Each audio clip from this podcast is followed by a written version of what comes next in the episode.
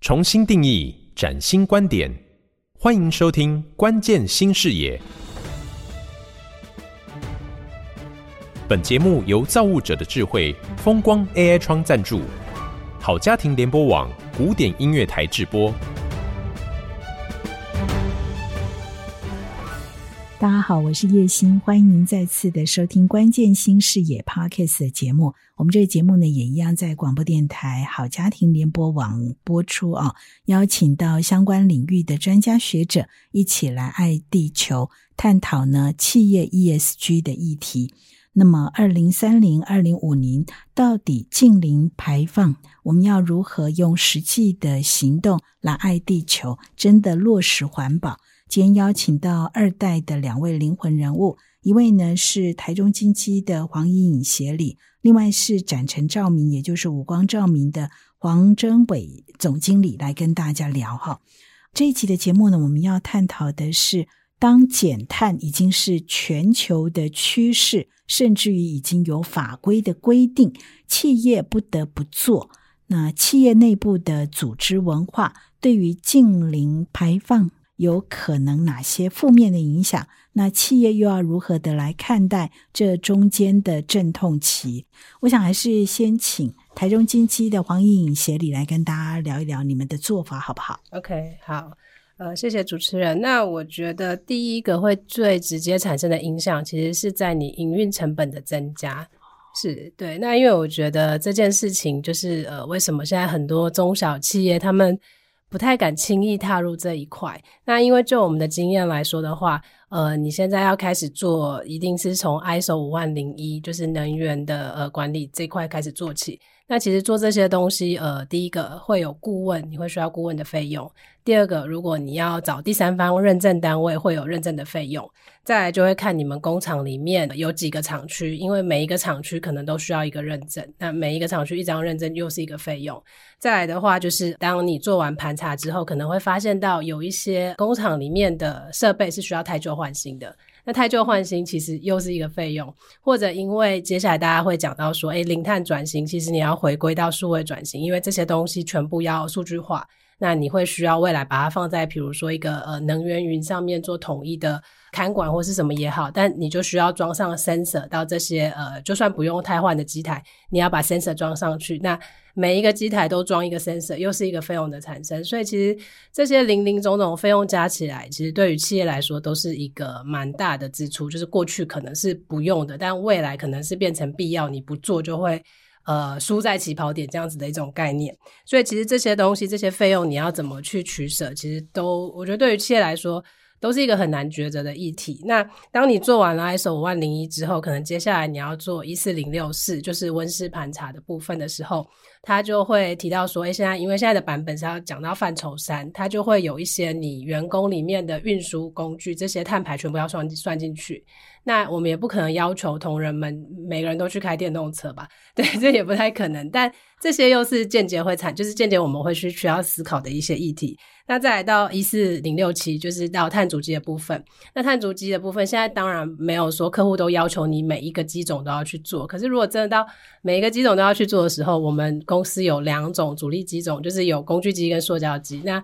分别又可能有四五十种的机种，或甚至更多。那如果每一个都要去做碳足迹认证，那费用一定就很可观。所以我觉得。这些东西其实都会是变成我们在做企业经营的时候要去思考的一个东西。那我觉得第一个就是刚才讲到这些都是成本。那第二个的话就是人才的培育。那因为其实呃目前可能大部分的企业呃对于能源管理啦，或者是这些议题的人才的部分，其实应该都普遍比较偏不足够的。那除非说过去他们已经有做过这样子的认证，那也许有一些种子人员，那我所以觉得这一块也是蛮重要的。嗯，那但是因为这一块的话，会变成说，呃，可能是现在的员工他们原本就有原本的工作，但是现在可能又会多一层这些工作进来，那他们是不是可以接受说，哎，我现在工作又要变多了？那或者是说，他对于这个议题是不是有兴趣的？那如果不是的话，那他可能会不适应，会不会离开？其实这都是我们未知的东西。所以我们的做法就会挑选是比较稳定的、经验比较丰富的，至少说不会说，哎，教一教之后他要离开，那我们 要重新培育这样相关的人才。对，所以我觉得这一块是可能也会是对于企业来讲一个比较呃辛苦的地方。再来的话，就是呃，可能是讲到说，过去的话，大部分的企业是会把这些东西当做是纯粹拿一个认证，就是拿完认证，然后就很开心，然后好像就没事了。不过现在做法会比较是说，我要如何让这些东西变成一个方法论，然后我要怎么样实际去执行到我每一个厂区，然后我要实际去。节省到所有的能源，我觉得这也是呃这几年来，就是应该说这一两年来，我们加入了零碳大学之后，那顾问团队还或者是来助理事长那边一直在给我们的这个概念，这样子，就是这件事情是非常重要的。最后的话，我觉得因为这些事情很重要，那通常同仁们听一听就会忘记了，所以可能就是要不断的给他们洗脑，然后重复的提醒，重复的再说。那洗 脑久了之后，这些东西就会变成他们的 DNA，然后。就会很自然的就在他们的心中或在他们的脑海里。对，曾伟这边帮我们做一些分享。哇，我刚刚听莹莹说，哇，觉得真的是还蛮辛苦的，因为莹莹他们是那个制造业工厂，很厉害的制造业工厂。那我们这个行业刚好不是哈，我们是照明品牌公司，然后做通路服务跟物流，所以我们本身没有生产，所以其实立即性的减碳的压力都没有像莹莹他们碰到这么大哈。那我觉得比较有趣的反而是呃有几个，第一个是说。呃，成本增加真的是，而且是，但是看你用什么角度。举例来讲，在照明产业哈，我们其实以前常常被课征环保税。例如我从国外进口照明产品，然后它就要每一个产品要课，就说一块或两块的税。以前我们认为它是成本，然后如果环保署要增加提高课环保税，我们就会哀哀叫说：“哎呀，怎么成本又变高了？”可是，其实如果从减碳的角度来想，它其实是引导我们往比较高效能的、比较环保的产品去去销售哈，跟使用。所以，其实我们看待这个成本，就会用不同的角度去看的哈。第二个，我们遇到的阵痛，就是在照明产品上，怎么可以真的做到循环经济跟可以回收？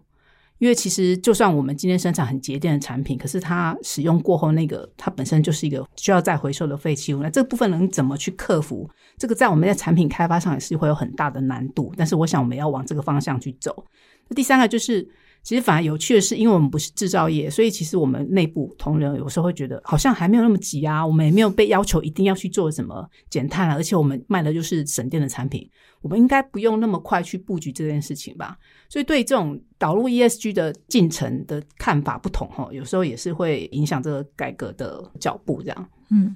那我就很好奇了，这个怡莹哈，既然这个花钱是一件事情，那钱要用在刀口上嘛，哈。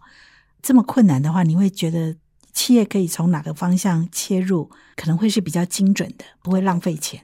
那我就大概分享一下我们公司目前实物的做法。那像比如说，我们公司其实，在台中有四个厂区。那我们这次的话，就是先选定那个能源耗电量最高的铸造厂。对，那因为其实我们知道铸造厂它就是用电量最高，那我们就想说，好，那我们就先从铸造厂这边来做呃能源的这个盘点开始。然后从这边去看，说，哎，到底我们是在呃设备方面可以做一些改善，还是在制程方面可以做一些改善，或甚至是说后端的运输，我们能做什么样的改善？就是这件事情其实不单单只是呃总管理处或是董事长的事情，其实。对于生产的人员也好，或是对于我们的呃运输人员也好，其实他们都可以一起加入去讨论说，哎，我我这边能够贡献出什么，能够协助公司做什么来做节能减碳的这件事情，所以我们会比较朝这个方向在做。那刚有提到说，哎，认证啊也是需要费用嘛，那我们的做法可能就会说，好，那。我们可能今年先选定这个厂区取得认证，但是其他厂区呢，我们就是会用培训种子人员的方式，然后自己做内机。我们就先不找第三方单位做外机，等到说，哎，未来如果真的某一个客户或是政府的要求之下，那也许我们就会跟随着政府的脚步去做，就是透过这些手法啦。那当然，我觉得最重要的是，我们其实在今年公司内部也成立了 ESG 的这个推动的委员会。对，那我觉得这件事情其实是最重要的，因为我们需要这些大家大大小小，然后上上下下一起来做这件事，那我们做这件事情才可以持久。那就算我们今天没有第三方的认证单位来做集合，我们自己内部也知道说这件事情，我们就是每一季或是每一年都要做这样子。是，那这过程当中啊，会跟数位转型也配合吗？呃，会，就是数位转型的部分呢，就是过去其实我们在比如说呃电力或者在空调啦这些设备上面，我们都会有数据的收集，但是。我们过去的做法可能都是在不一样的平台上面。那我们现在目前是希望说，我们可以把这些数据全部整合在同一个平台。那未来我们可以直接在同一个平台去看这件事情，那也会很明显的可以看得出来，哎，哪些部分还有改善的空间。对，这是我们未来希望可以达到的目标。真好，ESG 的道路上，我们已经看到了曙光啊！今天 Podcast 的内容跟大家一起来关注的就是呢，当近零排放是企业不得不做的选项时啊，企业内部的组织文化，你要如何的来达成，而且让那个费用啊、人才呀，或者是 ESG 的相关组织呢，可以永续的在企业里面留住。而且减少阵痛，我想刚刚呢，不管是珍珍总经理还是怡莹协理哦，都提供了很好的方向，提供给大家做参考。如果你有兴趣或者是有相关的问题，欢迎你在 Parkes 的平台上头为我们留言。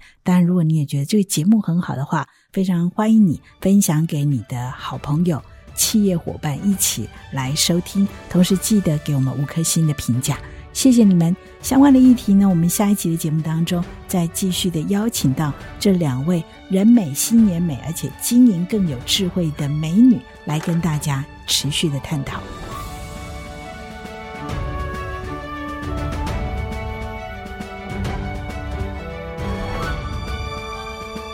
本节目是由台湾数位企业总会提供创新观点与关键解方，风光 AI 窗赞助。好家庭联播网台中古典音乐台制作播出。